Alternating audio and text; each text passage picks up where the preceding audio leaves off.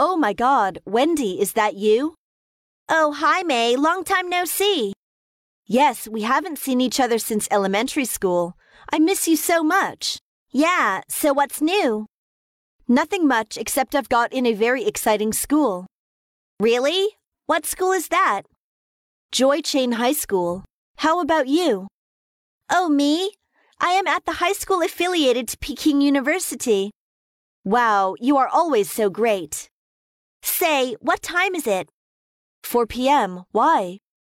Oh God, I've got to run. I've got an appointment with my foreign teacher at 4:30. She helps me with my oral English. That's great. So where are you going? The Olympic Park. You can go with me if you like. Where is the nearest stop for bus number 713?